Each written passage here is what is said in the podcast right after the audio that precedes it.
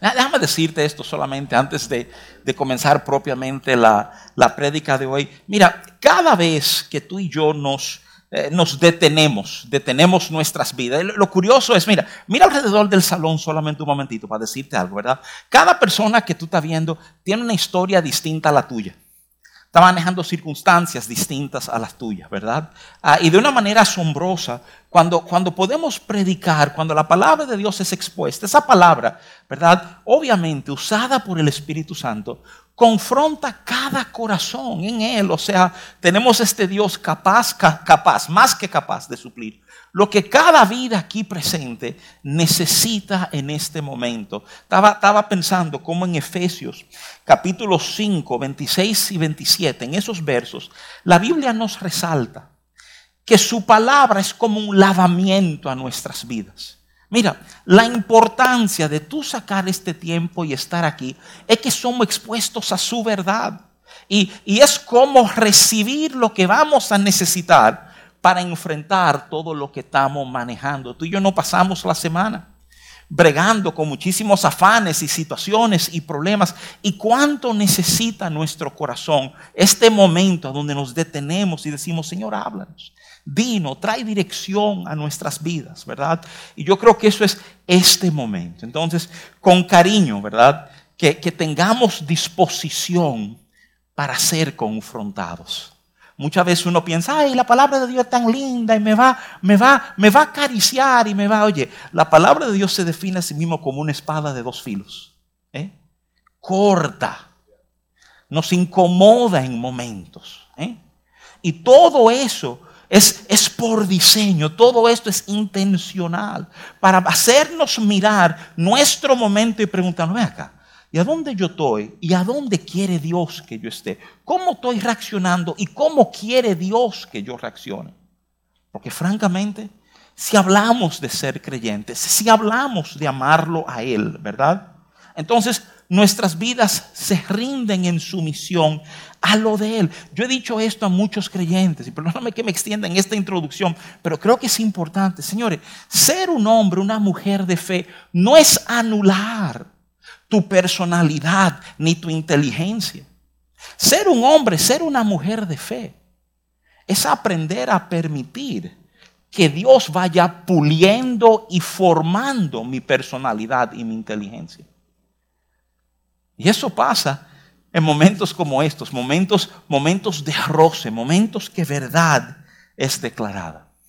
Quiero invitarte, si andas con tu Biblia, a Mateo 6. Quiero Quiero manejar un tema, pero prefiero poner el contexto primero, ¿verdad? De aquí vamos a desprender nuestro tema. Mateo 6 es un, es un pasaje muy conocido, muy conocido, pero, pero siempre considerado el, el contexto de Mateo 6 un poquito inusual. Y oye, ¿por qué lo considero inusual? Cuando, cuando tú te acercas a Mateo 6 y Jesús va a enseñar aquí sobre la oración, Ah, es curioso porque Jesús ah, recibe un reclamo de sus discípulos. Sus discípulos le dicen, pero venga acá. los fariseos le enseñan a sus discípulos a orar. Y, y Juan le enseñó a sus discípulos a orar. Y es casi como si le estuvieran diciendo, mira, tú estás fallando como jefe, enséñanos a orar, ¿verdad? Te falta enseñarnos a orar. Y aquí hasta dónde Jesús comienza a hablarle a sus discípulos sobre la oración. Quiero resaltar algunos puntos aquí, entonces caeremos en tema. Dice Mateo 6, versos 5, 6 y 7 de esta manera. Jesús hablando dice, y cuando ores, no seas como los hipócritas, porque ellos aman el orar en pie en las sinagogas y en las esquinas de las calles para ser vistos de los hombres. De cierto os digo que ya tienen su recompensa, mas tú, cuando ores, entra en tu aposento y cerrada la puerta, ora a tu Padre que está en secreto. Después él dice esto, dice, y tu Padre que ve en lo secreto, te recompensará en público. Y orando, no uséis vanas repeticiones como los gentiles, que piensan que por su palabrería serán oídos, ¿verdad? Hay, hay dos verdades extraordinarias. Antes, antes de enseñarle a orar, o sea, hay dos verdades que Jesús establece sobre la oración que yo quisiera como, como que rápidamente miráramos esta mañana y lo miráramos con la intención, digamos, de examinar nuestros propios corazones, ¿verdad? Y nuestra, nuestra propia vida. Parte de lo que Jesús enseña aquí es que la oración, el, el hablar con Dios, se había desnaturalizado. Jesús resalta cómo, cómo la oración, ¿verdad? Los, los, modelos que ustedes tienen de, de, los religiosos y los líderes, es, esta oración eh, en esencia en público. Hecha inclusive para que gente vean y, oigan qué lindo tu hora, ¿verdad? Y todo lo demás. Pero, pero la realidad del caso es que nuestra fe nos lanza a público. Si tú, si tú quieres que gente se fije en ti, solo dile que tú eres cristiano. Y de repente están todos los ojos de la compañía sobre ti. Para que de que tú hagas la primera cosa, decirte, baja, y tú no eres que cristiano. ¿eh? O sea, hay, hay cierto, déjame hablarnos muy llanamente, ¿verdad? Hay cierto, pero, pero súmenle a eso la verdad que vivimos en una sociedad, piensen eso por un segundito, altamente de imagen. Las redes sociales no han condicionado a esto. Todo se trata de, de la imagen, del, del, post que subimos, del like, todo, todo se ve. Ya nada, nada pasa desapercibido. Realmente nos hemos vuelto una sociedad de, imagen, de cómo nos ven, de cómo, cómo somos percibidos. Señores, tanto así que tú vas a un evento, eh, considera esto por un momentito, tú vas a un evento y gente han dejado de experimentar, de vivir el evento con tal de grabarlo en su celular. ¿eh? Hablando con seriedad, nada en contra de grabar algo en tu celular, eso es muy chévere, tener un recuerdo. Pero considera que, tú estás en un lugar para disfrutar el momento, pero estamos más afanados con, con captarlo, ¿verdad? Que realmente con, con disfrutar y celebrar el momento. Y te lo, te lo resalto porque en este asunto de, de, proteger imagen, imagen, se nos, ha, se nos ha perdido la vida. Estamos viviendo a la misericordia de que un desconocido te dé like en el internet. Para muchos de nosotros eso se ha vuelto una fuente de, gratificación, de satisfacción en la vida. Sin, sin que pensemos con toda honestidad del like que Dios nos puede dar. Hablando con toda franqueza. Y, nuestra vida de fe, nuestra vida de fe, también se está jugando con este tema de, imagen, de, de que me vean. Y déjame decirte esto, sin ganas jamás de ser ofensivo, pero reconozco que va a sacudir a personas. Muchos de nosotros aquí mismo hoy, alabando al Señor y levantamos nuestras manos y dando nuestras ofrendas. Pero, pero te pregunto, incómodamente te pregunto, ¿cuánto de eso es imagen? Para que otros vean, para que sepan que yo soy parte, yo estoy claro en este tipo de cosas. Y, ¿Y cuánto de esto es mi corazón? Porque, porque entiendo el peso, la importancia, porque solo estoy pensando, eh, digamos, eh, pensando en voz alta, en, en, concordancia con lo que Jesús va afirmando. Ustedes han visto cómo lo están manejando, lo manejan públicamente, pero cuando ustedes lo hagan, entren en su habitación y eso no es suficiente. Entren en su habitación y cierren la puerta. Porque déjame explicarte algo sobre Dios. Tú ves, Dios se fija lo que hacemos en secreto. Ese es Jesús a sus discípulos. Tu Padre que ve en lo secreto, que vea donde otros no ven, que te acompaña donde otros no te acompañan que está contigo cuando otros no están contigo. Y él, establece una dinámica importantísima que quede en nuestro pensar. Tu Padre que ve en lo secreto, ese es el que recompensa en público. Eso dice Jesús.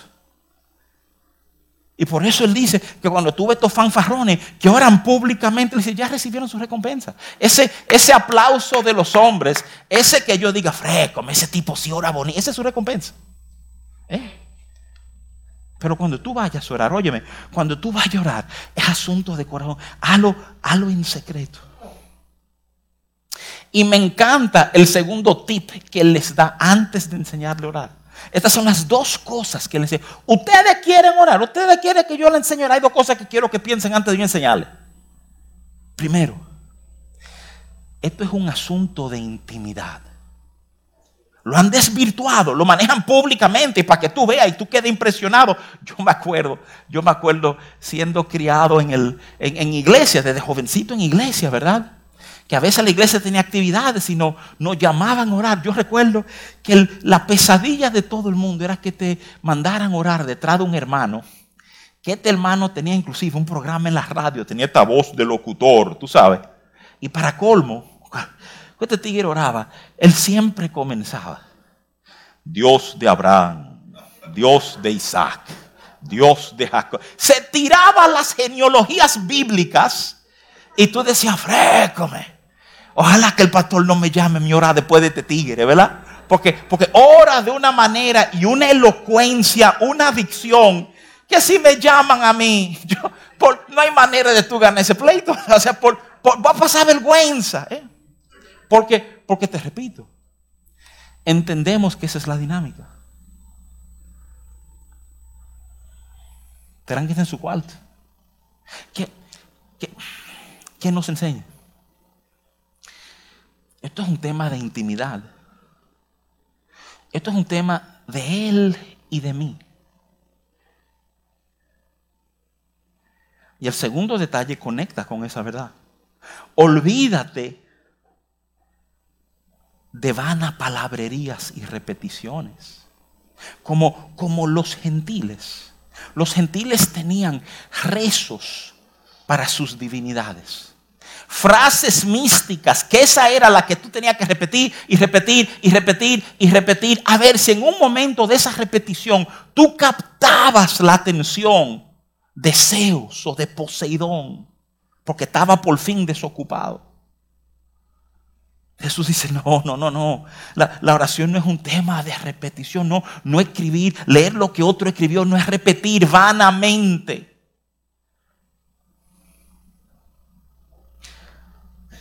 Se trata de decir lo que probablemente tú no dirías en otros lugares. Se trata de admitir lo débil que soy, lo inadecuado que soy, las presiones que estoy viviendo, las debilidades que yo sé aunque más nadie la vea, que yo sé que están ahí. Y, aquí entre nosotros, que Él sabe que están ahí. Se trata de uno de esos momentos a donde podemos ser realmente vulnerables.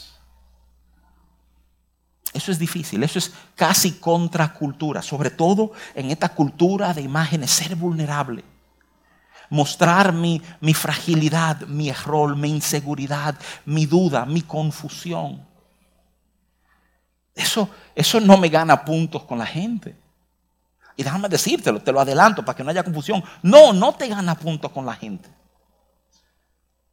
Pero qué cosa impresionante entender. Que nos gana puntos con Dios que cuando nos presentamos a Dios en nuestra fragilidad, en nuestra vulnerabilidad, ese es el fundamento, esa es la base sobre lo cual me paro para declarar voz en cuello, es que te necesito.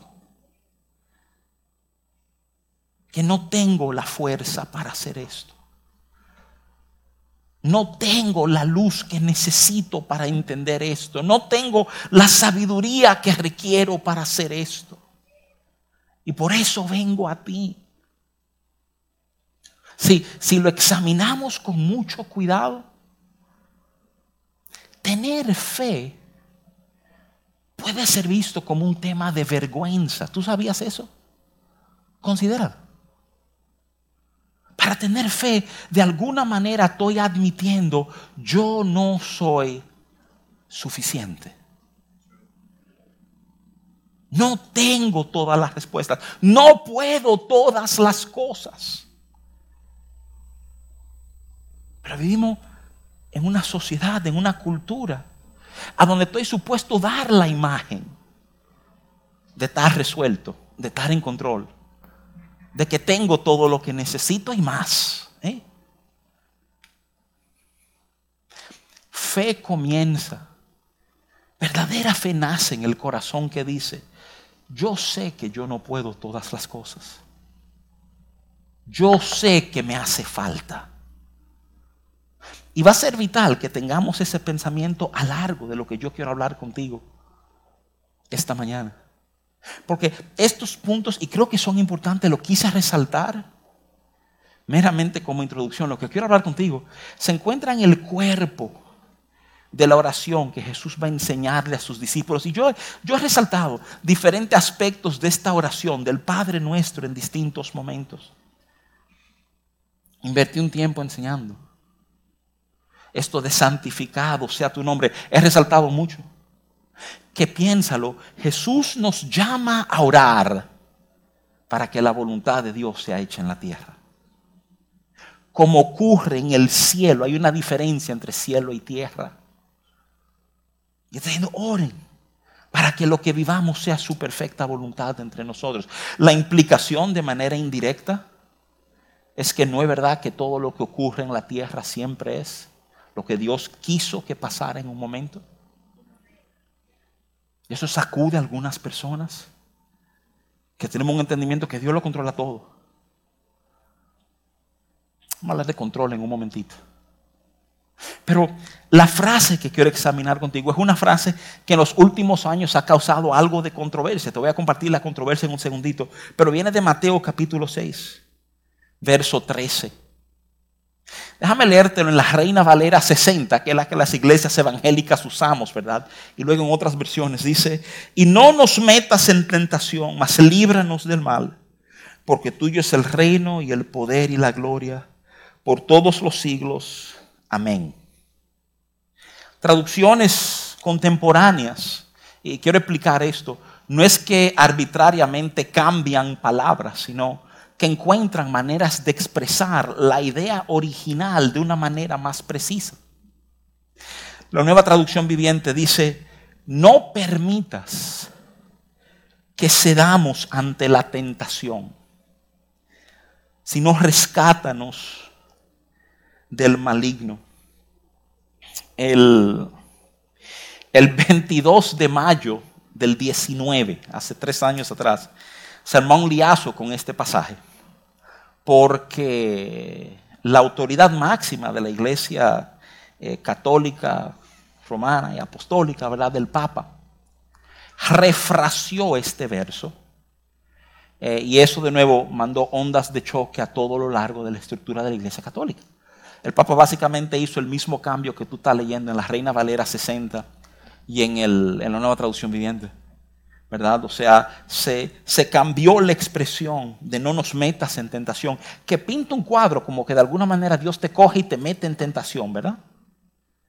A la expresión, no nos permitas caer en tentación. Quiero hablarte por un momentito de lo que es la tentación en la vida del creyente.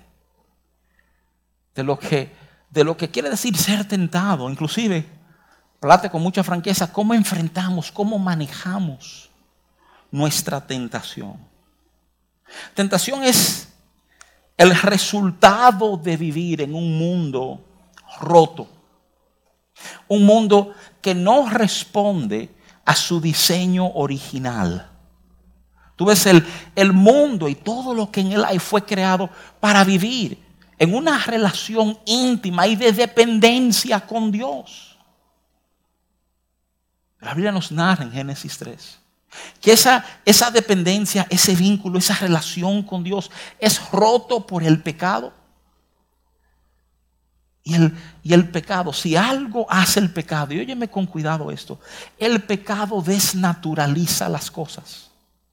Cambia la naturaleza de cosas. Lo que era para un asunto ahora se usa para otro. Y el diseño original se extravía. En el libro de Romanos el apóstol Pablo va a afirmar que aún la tierra, aún la tierra misma gime, anhela la manifestación de los hijos de Dios, porque ella ha sido sujetada, usa dos palabras, a vanidad y a corrupción. Hasta la naturaleza no es lo que debe ser por el pecado del ser humano.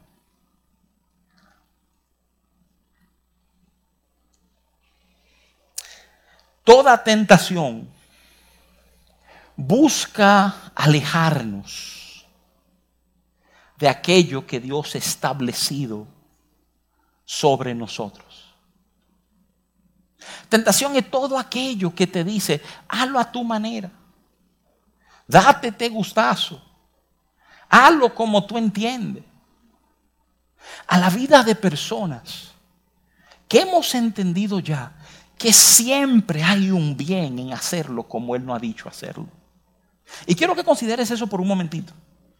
Porque, porque hay personas que tienden a resaltar aquellos que tienen fe. No solamente como, como verdad, aquellos que admiten su debilidad, sino, sino como débiles de mente.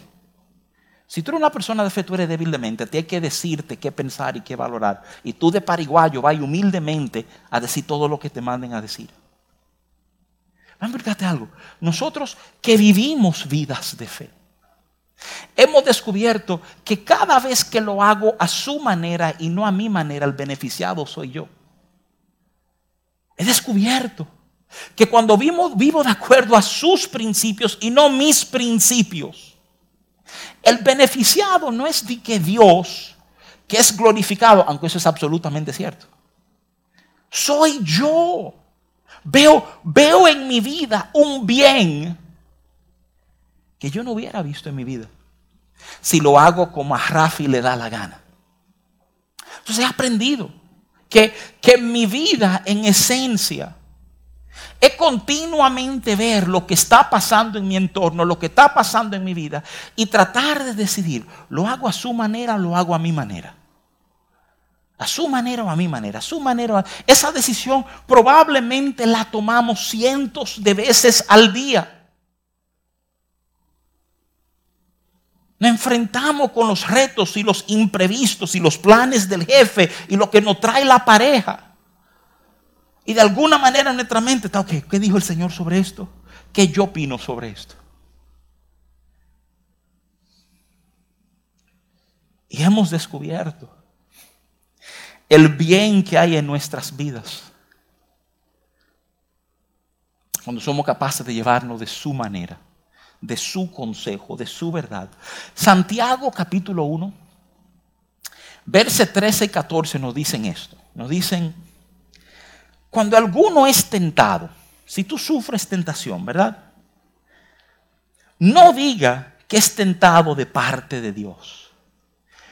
Porque Dios no puede ser tentado por el mal, ni Él tienta a nadie, sino que cada uno es tentado cuando de su propia concupiscencia es atraído y seducido. Un pasaje fascinante. En breve espacio te está tratando de explicar Santiago qué es lo que pasa en nuestra vida cuando somos tentados, cuando somos invitados a hacerlo a nuestra forma y no a la manera de Dios. Lo primero que dice Santiago es, tengamos algo claro y algo que sorprende a veces aún hasta creyentes. Por favor entiende que cuando se dan estos momentos de tentación en nuestra vida, Dios no es el que está en ese proceso. Santiago como que, que lo encuentra necesario afirmar. Por favor entiendan, si son tentados, no digan que de parte de Dios, porque Dios no puede tentar a nadie. En esencia el razonamiento y otras versiones lo traducen así, es que Dios solo puede dar de lo que tiene y como en Él no hay nada malo, Él simplemente no puede darte nada malo, por ende no puede estar detrás de tu tentación. Y es un concepto impresionante. Es impresionante que como creyentes seamos capaces como de abrazar esta verdad para poder entender bien los procesos de nuestras vidas. Algunos vivimos con un entendimiento como medio, medio dual, medio conflictivo. Y he dicho esto anteriormente aquí. Hay algunas personas que viven en el convencimiento que Dios está detrás de todo lo malo que ocurre en mi vida. Y yo quiero simplemente ayudarte a entender cuál es el problema con vivir en ese entendimiento. Si cuando ocurren desgracias en tu vida, tu lectura de la desgracia es, bueno, Dios hizo esto. ¿eh? Señores, ese corazón va a tener mucho conflicto en abrazar a Dios como su consolador en abrazar a Dios como quien puede hacerle un bien, como quien puede sanar esto que me ha pasado. Hay como, hay como un asunto aquí, ¿verdad? De decir, bueno, pero, pero estamos abrazando a nuestro verdugo.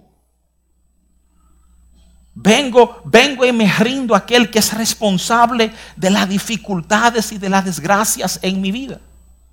No. No, justamente por eso Santiago se detiene a ayudar a entender. Por favor, entiende que no es así. Amo, tengo hermanos que son eh, gran parte de mi vida, que abrazan un entendimiento, una teología calvinista que dice, sí, sí, sí, todo lo que te pasa, Dios lo ordenó está detrás de eso. Déjame simplemente ponerte una idea, flotar una idea, ¿verdad? Para que tú me digas qué te impresiona más. ¿Qué te impresiona más? Un Dios que manipulando todas las fichas y todas las personas y todas las circunstancias logra su propósito. O un Dios que sin tener que manipular a nadie logra su propósito. Que te voy a hacer claro. ¿eh? Si se trata de manipular personas para lograr propósito, y quiero decir esto respetuosamente, no me mueve una postura de, asombro o de impresión. Porque manipulando cualquiera logra lo que quiere lograr. Pero un Dios que no tiene que manipularnos y logra su propósito, ah, eso es otra cosa. Eso, ahí tiene que haber un entendimiento de quiénes somos y un amor y un genio para continuamente estar tratando con nosotros que realmente impresiona. La tentación no viene de parte de Él. Pero no te equivoques. Tú no estás solo cuando eres tentado. Tú nunca has enfrentado una tentación sola. Yo sé que tú puedes pensar que si te has sentido que si, oye, aquí entre nosotros tus emociones no siempre te hablan la verdad. Él dijo que estaría contigo y Él está contigo. Tentación, todo lo que busca jalarme, moverme de lo que Él quiere para mí. De manera curiosa, cuando tú examinas los vocablos usados aquí en Santiago, en esta expresión de tentación, Él cierra diciendo cuando de su propia concupiscencia es atraído y dice seducido. La palabra griega de leazo literalmente quiere decir atrapado. Y yo creo que parte de la razón por la cual nosotros podemos fácilmente ceder ante una tentación es porque se nos olvida quién es Dios realmente. Leí algo hace poco y quería compartirlo. Cuatro cosas, ¿verdad? Decía, perdóname, cinco. Decía, nos preocupamos porque se nos olvida la sabiduría que tenemos en Dios. Nos resentimos porque olvidamos su misericordia sobre nosotros. Entramos en celo, deseamos cosas porque se nos olvida lo hermoso que es Él. Tememos porque se nos olvida su soberanía. Muchas veces las cosas que nos empujan a caer en tentación son momentos de olvido. Somos vulnerables a ser tentados porque perdemos de visión quién es Él y lo que Él es capaz de hacer en nosotros. En el Salmo 73, David hace una declaración que te soy franco, yo, yo he estado orando por un tiempo y te invito a ti a que aprendas a orar de esta manera. Es este momento en que David, déjame leértelo, Salmo 75, 25, 73, perdóname, 25 y 26. ¿A quién tengo yo en los cielos sino a ti? Y fuera de ti nada deseo en la tierra. Mi carne y mi corazón desfallecen. Mas la roca de mi corazón y mi porción es Dios. Para siempre.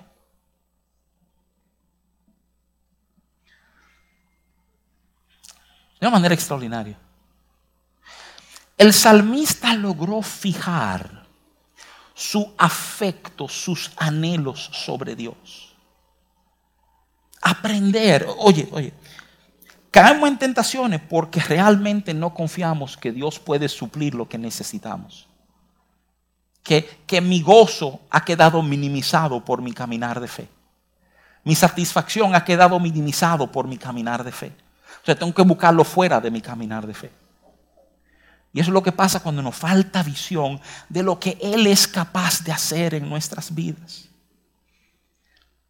Génesis 39, 8 y 9 nos hablan de José y cómo José respondió a una tentación que se le planteó. La tentación fue la mujer de su jefe. La tentación fue una mujer que se fijó en todo lo bueno que había en él. Después de haber sido traicionado por sus hermanos, vendido, menospreciado, vendido a esclavitud. Potifar, que no es un nombre propio, sino un título. Potifar literalmente quiere decir capitán de la guardia. De hecho, esta palabra se usa en otro lugar del Antiguo Testamento, cuando hablan de Namán como general y jefe. Este era el jefe del ejército de Faraón. Este no era un capitancito y ya. La mujer se fija en José. Y es curioso porque ella le invita a su cama. Y, hasta curioso es estudiar la invitación de la mujer. No, no tiene mucho tacto en esencia si tú fueras a traducir las dos palabras. Las dos palabras básicamente son sexo ahora. Tremenda tentación.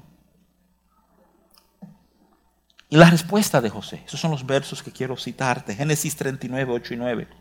Dice, y él no quiso. Y dijo a la mujer de su amo, él trató de razonar. He aquí que mi Señor no se preocupa conmigo de lo que hay en casa ya ha puesto en mi mano todo lo que tiene. No hay otro mayor que yo en esta casa y ninguna cosa me ha reservado, sino a ti, por cuanto tú eres su mujer. Oigan la pregunta con cuidado. ¿Cómo pues haría yo este grande mal y pecaría contra Dios? Yo quiero, quiero que tú sigas el orden del pensamiento. No. ¿Cómo, cómo es posible que yo le haga esto a, a don Potifar? Todo, todo lo que él tiene lo ha puesto en mi mano. Yo tengo más rango y autoridad que cualquiera en su casa. Él me dio oportunidad. Él no me ha tratado como un cualquiera. Óyeme, hasta zapatos me compró. ¿Eh? Él me ha hecho bien. Lo único que Él me ha dicho es que tú taparte. Entonces, ¿cómo voy yo a fallarle Pero aquí no dice a don Potifar. ¿eh? ¿Cómo voy a fallarle a Dios? Hay, hay una dualidad, hay algo extraño aquí. No sería, no le debo fallar a don Potifar. No, ¿cómo? ¿Cómo es que le puedo fallar a Dios? No, no lo concibo. Él no lo veía meramente como fallarle a Potifar. De alguna manera en su lectura de vida, esto era fallarle a Dios. Debería decir, en nuestra lectura de vida. Qué cosa impresionante cuando tú has conocido a Jesús. Y te das cuenta que tu manejo y tus decisiones lo reflejan a Él. Lo reflejamos a Él. ¿Cómo le hago yo esto a Dios? Déjame enseñarte algo. Aunque tremendo planteamiento, uno aplaude el planteamiento que hace José. Qué tamaña pérdida de tiempo. Frente a la oferta de ella, la respuesta inicial de él es este planteamiento, es razonarle. Y aunque el razonamiento contiene una verdad extraordinaria, no se trata de fallarle a Potifar, se trata de fallarle a Dios, es completamente inefectivo en frenar la tentación. Pues tú sabes lo próximo que pasa, que ella le echa mano, ¡pam! Y este tipo tiene que sacudirse de tal manera que la ropa de él queda en las manos de ella. ¿eh? Y aunque los autores bíblicos tienen esa reserva moral y ética, el tigre sale en cuero. ¿eh? Entienda la narrativa. Él deja su ropa ahí. Ropa que va a ser la prueba de que él trató de violarla desde que llega el marido a la casa. ¿eh? Necesito que tú entiendas la lección real que hay aquí. Si tú te sientas a razonar, a explicar, a filosofar con tu tentación, esta te va a echar mano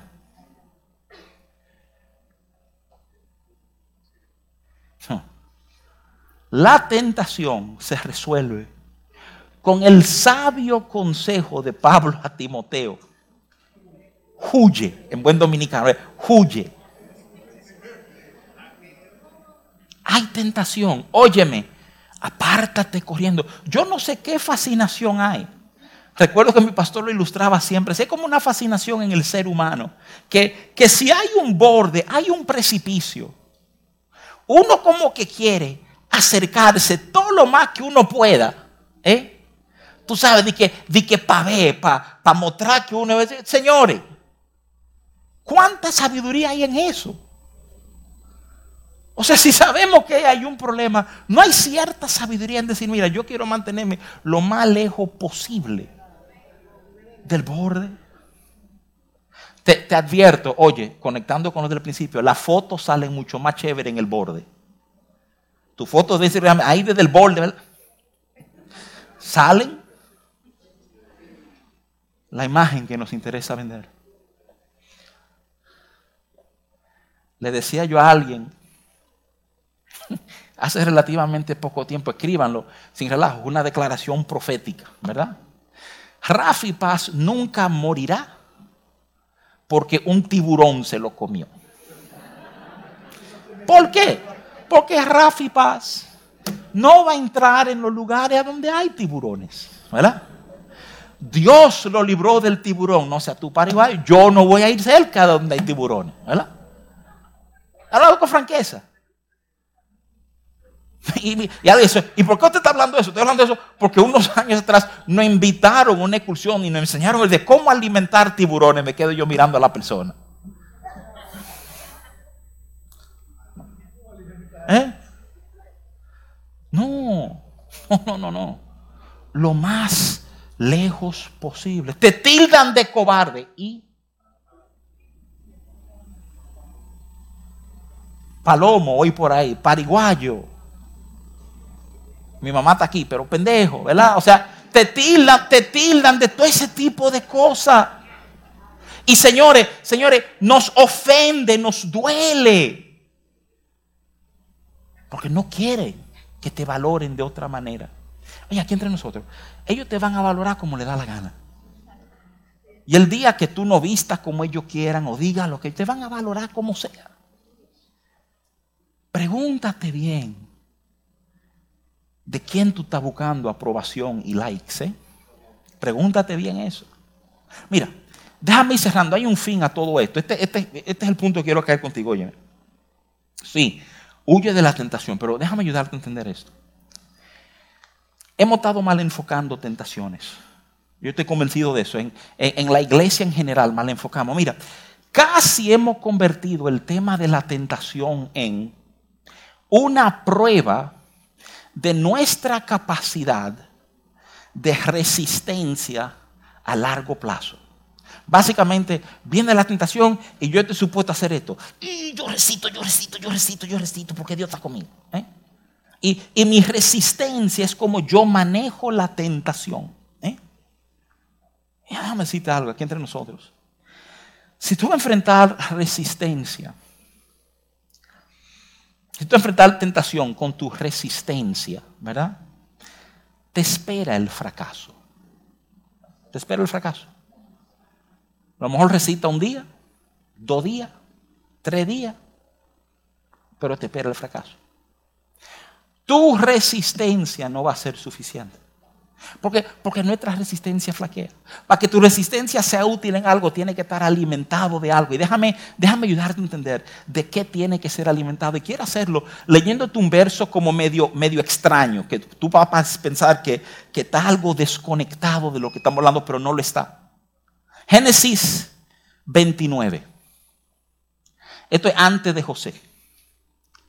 Es una frasecita que estoy robando de la historia de Jacob. Oye esto, dice, y así, Génesis 29, 20, y así sirvió a Jacob por Raquel siete años. Mira el cierre. Y le parecieron como pocos días porque la amaba. Este, este parte de la historia de, una gran, de un gran engaño, de una manipulación. Jacob y Labán llegan a un acuerdo Jacob le dice, es que esa hija tuya me, vuelve loco, yo quiero casarme con ella. Y le dice Labán, chévere, vamos a llegar a un acuerdo, porque para dársela a cualquiera te la doy a ti. Y lo que Jacob propone es, estoy yo pensando, José Francisco, ¿qué tú me has ofrecido por Adriana? Ahora estoy yo pensando, ¿verdad? El 24, este tigre trabajó siete años por él. Tú ya hablamos ahorita. Tú ya hablamos ahorita. Vuelvan aquí, vuelvan aquí, no se me distraigan. Oigan, oigan. Le dice Jacob, siete años voy a trabajar por ti. Y el tigre se faja, trabaja sus siete años. Y el día de la boda, cuando él le quita el velo a la novia, no es Raquel. Elea, ¿eh? El papá le engañó. Y él va, ¿qué es lo que me has hecho? Y él dice, bueno, el problema es que aquí hay una costumbre, yo no puedo casar a la menor antes que la mayor. Ahora, esto es fácil, trabaja en otros siete años y te doy la menor también. Y eso es lo que tú estás leyendo. Él trabajó otros siete años, 14 años.